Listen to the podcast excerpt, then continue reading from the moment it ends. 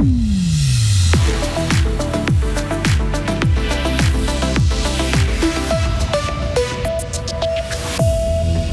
Centre, les derniers recours contre le plan d'aménagement local ont été levés.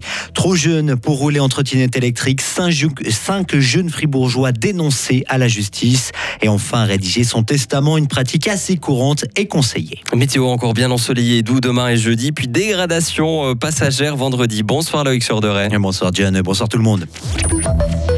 Bonne nouvelle pour le projet d'Avry Centre. Le tribunal cantonal vient de lever les derniers recours qui avaient été déposés contre le plan d'aménagement local de la commune. Un recours peut bien sûr encore être déposé auprès du tribunal fédéral, mais c'est une victoire d'étape importante, a réagi le syndic de la commune, Michel Moret. Le chantier d'Avry Centre porté par Migros Neuchâtel-Fribourg est stoppé depuis 2019. La police fribourgeoise a interpellé hier cinq jeunes au volant de trottinettes électriques à Bulle. Deux d'entre eux n'avaient pas encore 14 ans et n'avaient donc pas le droit de rouler en trottinette électrique. Les trois autres avaient plus de 14 ans mais pas de permis de vélomoteur ou de tracteur et pas non plus le droit d'être au volant de tel engin. Donc, sans permis, il faut avoir au minimum 16 ans. Ils seront donc tous dénoncés au tribunal des mineurs. Police toujours avec les résultats d'une étude publiée aujourd'hui par le Bureau de prévention des accidents. On y apprend que seul un Suisse sur 25 estime que la police fait trop de contrôles. Près de la moitié des personnes interrogées estiment même que l'utilisation du téléphone au volant devrait faire l'objet de davantage de contrôles. Un tiers des sondés souhaite aussi qu'il y ait plus de contrôles pour les stupéfiants. Et selon le BPA, ce sont surtout les seniors et les Suisses alémaniques qui souhaitent que les contrôles se renforcent.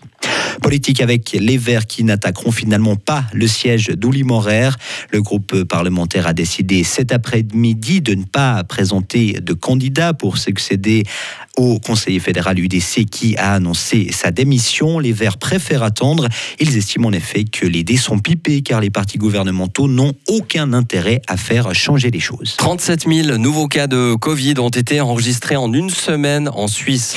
Oui, c'est une augmentation de 4%. Les hospitalisations, elles, ont par contre plus fortement augmenté de 37%. L'Office fédéral de la santé publique souligne que beaucoup de cas de Covid ne sont pas recensés aujourd'hui en Suisse. Les cantons parleront justement jeudi de la situation. Le droit des successions va changer dès le 1er janvier. La part d'héritage obligatoirement réservée aux descendants sera réduite et celle prévue pour les parents d'un défunt pourra être totalement supprimée. De quoi laisser plus de marge de manœuvre à celui qui rédige son testament. Mais justement, écrire un testament est une pratique encore courante aujourd'hui. François Uldry, président de l'association fribourgeoise des notaires.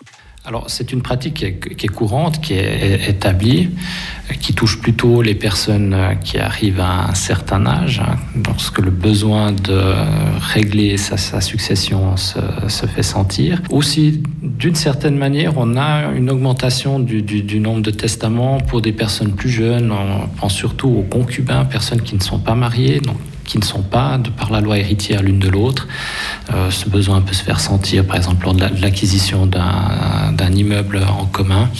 Donc là, il y a des petites mesures à prendre pour éviter que si malheureusement un des, un des, deux concubins décède de manière prématurée, que le survivant puisse continuer à exercer euh, son, son, pouvoir sur le, sur le bien. Prendre ces dispositions pour éviter à ses héritiers de se déchirer, c'est donc une précaution utile.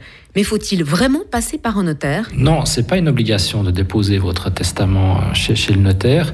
L'avantage en le déposant chez le notaire, c'est que vous avez la garantie que le document soit conservé et qu'il soit ouvert le, moment venu. Ça évite euh, qu'il soit perdu entre-temps, ou alors que si vous le conservez dans vos affaires et qu'un des héritiers le découvre et qui constate que le testament n'est pas en sa faveur, il y a toujours les risques qu'il soit détruit. Mais au XXIe siècle, on pourrait peut-être imaginer d'autres moyens de faire part de ces dernières volontés, non? La nécessité de, moderniser, je pense pas, parce que finalement, il faut simplement que la personne dise ce qu'elle veut. Euh, donc, actuellement, le, moyen le plus sûr aussi pouvoir établir la vérité, ça reste quand même le, document écrit. On pourrait imaginer peut-être plus tard que plutôt que d'avoir un testament holographe, donc écrit à la main, que les personnes puissent le rédiger euh, sur, un, sur un format numérique. Alors après tout, pourquoi pas? Mais ça restera toujours une question de support. Ce qui compte à la base, c'est la volonté de la personne. François Eldry répondait à Sarah Camporini, un sujet que vous pouvez retrouver sur frappe.ch. Et enfin, les coupures de courant se multiplient en Ukraine, la faute aux frappes russes qui ont visé des centrales électriques. La situation est critique dans tout le pays, selon un responsable ukrainien. Il explique que toutes les régions sont dépendantes les unes des autres pour l'électricité. La Russie aurait bombardé près d'une centrale électrique sur trois en Ukraine. Retrouvez toute l'info sur frappe et frappe.ch.